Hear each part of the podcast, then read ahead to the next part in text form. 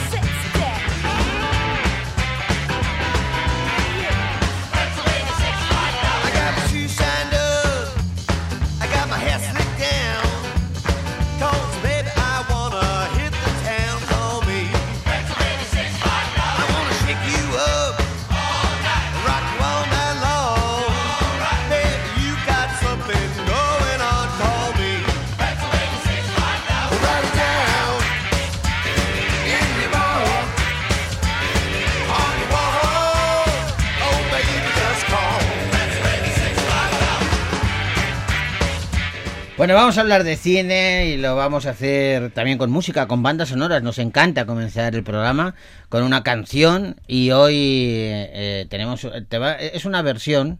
Yo creo que te va a encantar porque es moderna. Es, eh, es, es una película que tiene ya muchos años. Yo creo que será de los 60 más o menos, ¿vale? De Marisol Sí. una de las más populares de, de Marisol. Pero la canción se hizo tremendamente famosa, yo creo que superó incluso a la película. Y luego eh, María Jiménez dijo, voy a hacer una versión, pero la voy a traer a, A mi terreno, ¿no? A mi terreno, luego la hago a mi manera. Así que vamos eh, con esa versión de Tómbola de María Jiménez, que yo creo que os puede gustar. En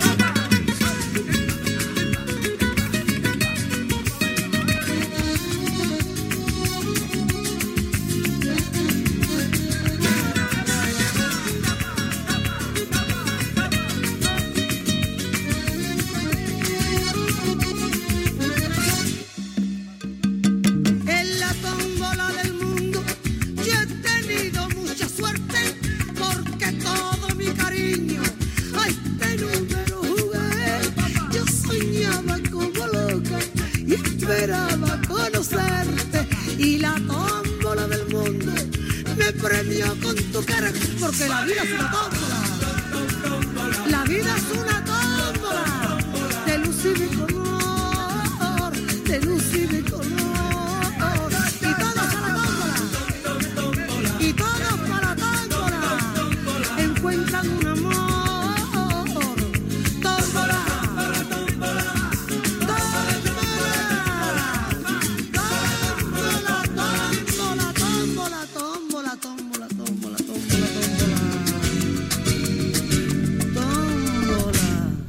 Ahí está la tómbola.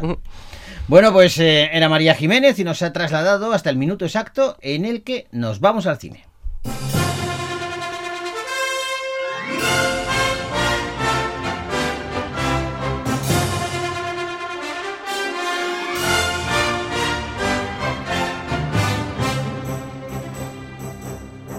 Y vamos a hablar de una peli que nos sorprende para bien, eh, porque la verdad es que cuando llevamos diciéndolo mucho tiempo, pero yo creo que hay que seguir insistiendo. Cuando hablamos de que nos hemos quitado los complejos en el cine español, eh, lo hacemos con todas las letras. Y ejemplos clarísimos son películas como Hollywood, eh, uno de los estrenos de los que queremos hablaros.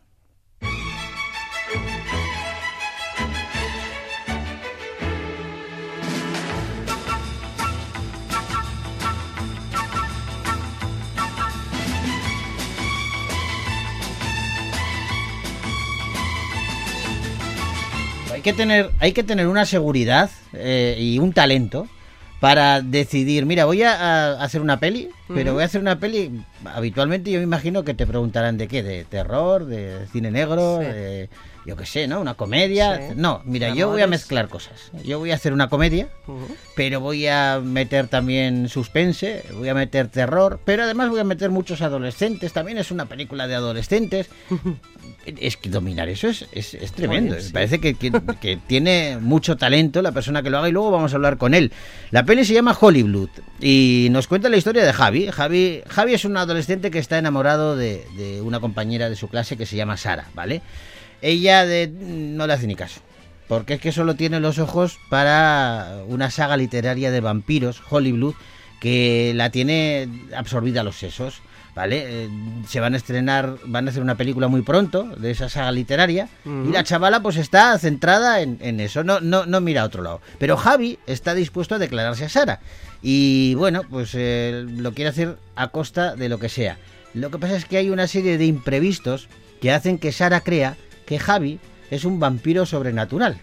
Y claro, el chaval dice, pues esta es la mía, me apunto al carro, ¿no? Así que lo que parecía el momento perfecto para que Javi se volviera, bueno, eh, todo a su favor y que se enamorara de esta chica, pues no, va a tener que lidiar con el amor no correspondido, eh, con un fanático obsesionado por cazar vampiros y espérate, porque la verdadera amenaza sobrenatural está por llegar, porque es que va a aparecer un vampiro de verdad que está escondido en el instituto. Sara es una chica del instituto nuevo. Y yo nunca me atreví a decirle nada porque me da vergüenza. Pero un día la escuché decir que le gustan las cosas de vampiros, que escribe en un chat sobre ello. Compartimos la misma afición, tengo mi puntito friki. Y bueno, que me quiere conocer en el estreno de la película este de vampiros. Entonces la cosa se ha ido liando y liando. Casi muero aplastada y Javi me salvó usando una fuerza sobrehumana. Es un vampiro. Que no sé cómo decir la verdad. Bienvenidos de nuevo a mi canal de YouTube. Méteme la estaca. Esta vez estoy tras la pista de algo muy tocho. ¡Muere, vampiro! ¡Yo no soy un vampiro, hostias! El canal de YouTube ese Méteme la estaca mm, pinta, ¿eh? Pinta, pinta bien. Jesús Font es el director de Hollywood, una película que ha escrito José Pérez Quintero y que protagonizan, entre otros, Oscar Casas, Isa Moltalbán, eh, Piero Méndez y Jordi Sánchez. Mira, eh, te va a gustar mucho porque el director en su link, en su propio LinkedIn pone que ha desarrollado la función de co-creador, director y productor, pero te voy a decir de qué series que te, que te va a encantar. Yo no lo sabía. Por ejemplo, Historias de la puta mili, Todos los hombres sois iguales, claro. El comisario, Eh, Abogados. Ha vivido, Mil- la, ha vivido la, la época dorada de la ficción televisiva. Jesús Font, ¿cómo estás? Muy bien, muy bien, encantado de hablar con vosotros. Oye, eh, eh, vamos a hablar de, de Hollywood, evidentemente, pero yo quiero empezar por esto que decía Arancha. Ha habido varias épocas eh, eh, doradas eh, de la ficción en, en televisión, pero tú te has comido, bueno, eh, aquella con todos los hombres sois iguales, eh, historias de la puta mil y el comisario, eh, te- vamos, eran series que hacían una barbaridad de audiencia. Sí, sí. bueno, no sé si era la primera, la segunda o, o la tercera era de oro de la televisión española, pero es verdad que tuve la suerte de, de entrar en un momento que empezaban las televisiones generalistas, sobre todo Telecinco y Antena 3, Sí. a hacer una ficción que realmente, con la entrada de las privadas sobre todo, pegó un pelotazo importante y bueno, fue eso una etapa maravillosa hasta 2005-2006 que ya entraron más plataformas, más televisiones y entonces ya se, se atomizó un poco eso. Pero es verdad que esa, ese final de, de milenio fue, fue muy, muy interesante y súper y, y es verdad que hay mucha memoria colectiva sobre ese tipo de productos Sí, sí. ah, mm, de esa época, vamos. Oye, ¿y, y ahora cómo está el panorama en, en ese apartado? Porque claro, eh, no sé si tú estás ahora más en el cine y te has desligado de la tele o compaginas. Que va, que va, que va, que va, que va. Esta es mi segunda película, la primera película que hice hace 30 años y tuvo casi nada de distribución cinematográfica. Ajá. Entonces empecé a trabajar en televisión,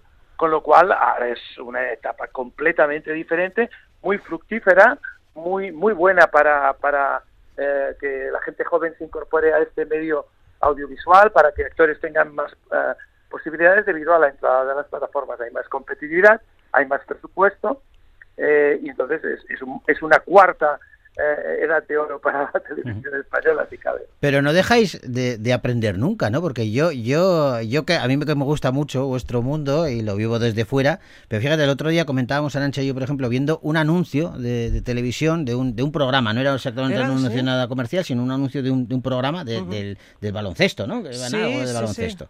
Y decíamos, fíjate, ha cambiado incluso la narrativa a la hora de, de dirigirse claro. al público. Ahora se tiene mucho más en cuenta también, bueno, pues que, que sobre todo la gente joven eh, tira de, de- de YouTube, de TikTok, de todas estas eh, nuevas eh, ventanas que, Claro. que, claro, lo cuentan de manera diferente. Claro, sí, sí, sí, sí, evidentemente eh, tienes de adaptarte porque la- las redes sociales han cambiado la manera también de explicarse y de narrar. Eh, una cosa que dijo hace mucho tiempo Francis Ford Coppola, llegará un momento en que cualquier individuo podrá hacer una película o podrá mostrar su, su labor audiovisual a todo el mundo. Ese momento ya ha llegado. Eh, Cuando lo decía Roma Gubern o Francis Ford Coppola ahí a finales de los 80, principios de los 90, decíamos, ostras, yo no sé si esto lo veré, y joder, si lo he visto, Claro. que, que vamos, que ya está en, en todos los sitios, esa manera de narrar especial, y bueno, eh, Y, y os influye, porque claro, tú has hecho, recogiendo la peli que, que- que- de la que estamos hablando, Hollywood, eh, eh, claro, eh, es una película que da la sensación de que está dirigida a todos los públicos, evidentemente, pero sí te centras un poquito en la adolescencia. Sí, me centro en la adolescencia, pero yo creo que la película es un poco clásica. Es verdad que, como decíais vosotros, eh, mezcla, mezcla géneros, que es, que es complicado y, y- y- eso siempre tiene un, un plus de riesgo, porque la gente tienes que llevarle por el buen camino para que ría donde tú quieres y pase miedo donde tú quieres, y eso es difícil siempre, porque hay que balancear mucho los ritmos y los tonos. Pero yo creo que, eh, eh, mm, es, es una película clásica porque es una comedia romántica. Lo único que cambia, y ahí viene la hibridación, es que es una comedia romántica con vampiros. Mm. Pero pero a nivel clásico, mi, mi, mi intención es que esta película la, vea, la, la pueda ver todas las generaciones. Porque hay vampiros, los vampiros que salen en la, en la, en la película, eh, como puedes ver, son de diversas épocas. Sí, no solo son sí, de la sí. época de Crepúsculo, también hay guiños a los 80, gui- guiños a vampiros y a vampiras de otra época, o sea, que tocamos un muestrario amplio de, del mundo del vampirismo, que no deja de ser el vampiro el, el, el, el personaje más, eh, eh, digamos, eh, original y que lleva 100 años apareciendo y desapareciendo y asustando y, y- y- emocionando al personal, ¿no? Oye Jesús, ¿y cómo te metes en este follón? De, de, de 30, hacía 30 años que no dirigías una peli y vuelves y dices voy a mezclarme aquí con todos los géneros, voy a de- coger adolescentes. Bueno, eh, porque es una cosa que ya de la época que yo hacía cortos y, ¿Te y empezaba, eh, yo creo que lo más difícil para un creador, digamos, de televisión de cine es poder mezclar los géneros y al mismo tiempo que la gente siga estando atrapada y, y enganchada emocionalmente. Y, para mí esto pues ha sido simplemente eso, una, un- una cosa que, que- que quería experimentar y que creo que la gente al final lo- lo- lo agradece porque esos dos momentos o esos cambios que tiene de tono lo aceptan perfectamente. Qué bueno. Oye, está también, eh, eh, aparte de, de Oscar Casas, está también Isa Montalbán, que hace de, de una, de una chica muy empoderada, ¿no? Muy valiente. A mí me recordaba un poco a la serie True Blood. Sí, sí, sí, sí, tienes razón. O, o- o a Buffy, Cazavampiros. Ah, a Buffy, No, Cazavampiros, sí, sí, sí. no, no, no, las dos, no, no, pero la de True Blood estoy totalmente de acuerdo.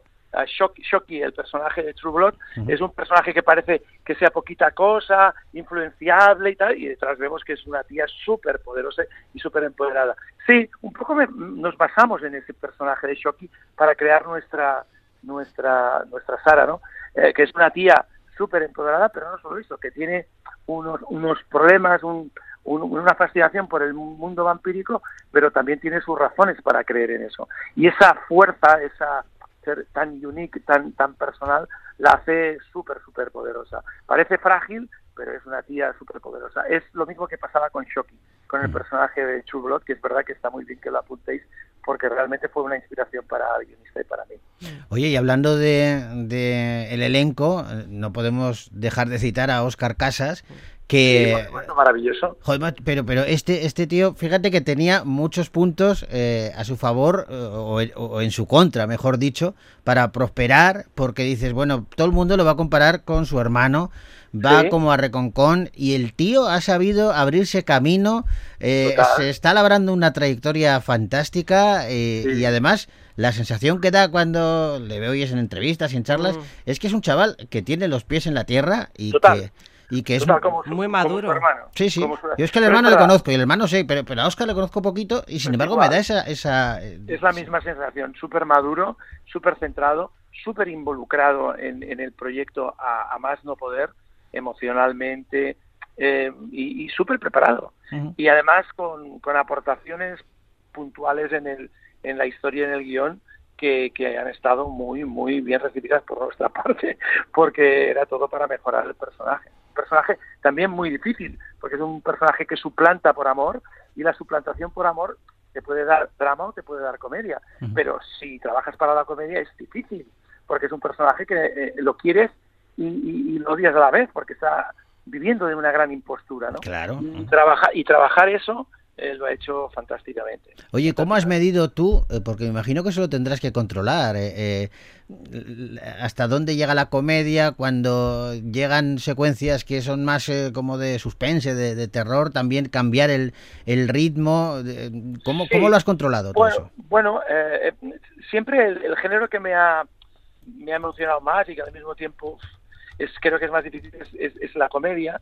Entonces, eh, como eh, en, en mi, en mi trayectoria televisiva, a veces en algunas series he trabajado est- estos tonos, no me ha resultado extra- eh, eh, exageradamente difícil conseguirlo en rodaje. Una vez lo montas, eh, crees que vas por buen camino, pero en cambio, claro, hasta el momento que no lo ve la gente no te das cuenta, hostia, sí, lo hemos acertado. Y hemos hecho unos cuantos pases y creo que lo hemos acertado, hemos encontrado ese tono. O sea que realmente es una cuestión única y exclusivamente de práctica y de ensayo-error que en la comedia es lo único que funciona. Qué bueno, qué bueno. Oye, pues la verdad es que estamos eh, con muchas ganas, recomendamos a todos a todas las oyentes Por que, favor, que y se acerquen. pandilla, y en pandilla, tenéis que ir al cine en pandilla, porque es una película transgeneracional y pueden ir pandillas de baby boomers, pandillas de generación Z y pandillas de millennials ahí a disfrutar, porque es verdad que es muy comunicativo lo que hay en la sala oscura con respecto a la película. Sí. Oye, se está perdiendo eso, Jesús. Eso me, me, me preocupa, ¿eh? El, el- claro, ahora, el- cuando hablábamos de la magia del cine, yo creo que esa magia sigue existiendo y no va a cambiar nunca, pero siempre y cuando vayamos, acudamos a las salas cinematográficas. Es cierto que ahora, claro, eh, las pantallas que tenemos en nuestra casa eh, gozan de una calidad tremenda que rivalizan con una pantalla cinematográfica, pero se pierde la magia de la oscuridad, por ejemplo, que yo No, creo no, no, que es total, fundamental. total, total. Comedia y terror son los dos géneros. eh, evidentemente todos se- se pueden vivir en comunidad y, y- y todos eh, emocionantes en la sala oscura. Pero terror y comedia son los que son contagiosos. El grito de susto contagia y la risa contagia. Y entonces, eh, eh, hombre, evidentemente, eh, cuando digo ver eh, una película como esta en pandilla, en plataforma, pues la pandilla como mucho conseguirá que 6-3 eh, em, o 4, pero no, no es habitual. La gente tiene todo el derecho a ver esta película en el metro ni en, o en el autobús en su, en su iPhone o en su o en su tablet, ¿no? Claro. Pero claro, la experiencia eh, Va a ser distinta. como todo, como todo en la vida, cuando más compartida mejor, ¿no? Claro. Oye, una última pregunta antes de acabar, que me tengo curiosidad. En este elenco de jóvenes eh, ha- hay un señor mayor, que es Jordi Sánchez, un Bueno, actor hombre, ya que- veterano. ¿Cómo, cómo, ¿Qué te dijo cuando le planteaste hacer una peli de vampiros? Pues mira, fue la primera persona que antes de empezar la producción le planteé de que me gustaría que él fuera eh, el padre, porque eh, el padre de- del protagonista, porque yo, eh, aparte de que lo conozco desde hace tiempo y sé que es un gran actor y también Sí. escritor, bueno, es, es un multiuso, este, eh, re- resulta que, que, que- que, bueno, después le salió una, una serie, vino el COVID, se retrasó todo y al final, por baja de un actor que a última hora cogió COVID precisamente, él que había salido del COVID y estaba pachuchillo porque hacía 12 Sí, días sí, que había salido la- de un coma inducido. Lo pasó mal. Pues le llamé y le dije, oye, ya sé que estás fatal, pero oye, que, que me que ha pasado esto y necesitamos, sería genial que pudieras.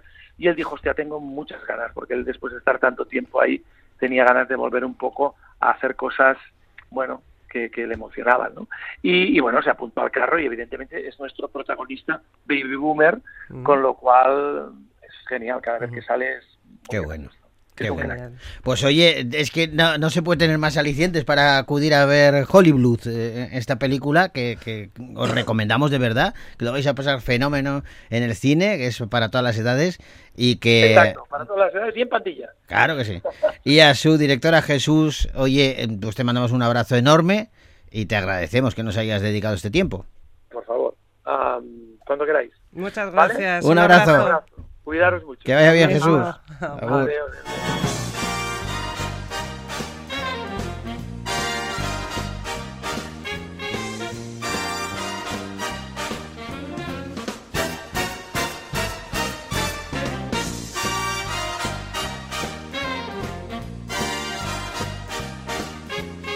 Pues se nos está echando el tiempo encima. Ya mañana repasamos el resto de estrenos, ¿vale? ¿Te parece, Vale, Arancha? Me parece muy bien. Que estabas tú mirándolos ahí con interés. Hay que esperar a mañana. Vale. Mañana ya hablamos Me de... espero, venga. Espera, espera, guarda. Y ustedes también esperen hasta mañana y volvemos a encontrarnos aquí en Radio Vitoria y en Bogart Baila con Lobos. Nos vamos a despedir con música. Eh, esta- eh, este tema es un clásico. Es una canción, eh, vamos, mm, conocidísima.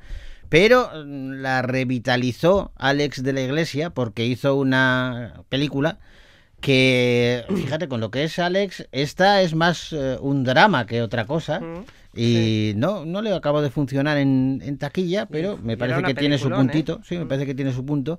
Y el título es el título de la canción y la canción aparece en la película interpretada por Rafael, balada triste de trompeta.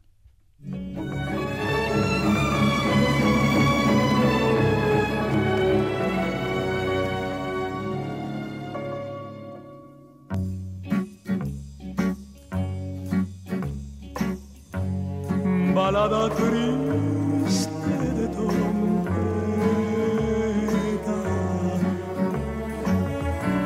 por un pasado que murió y que llora y que gime como yo.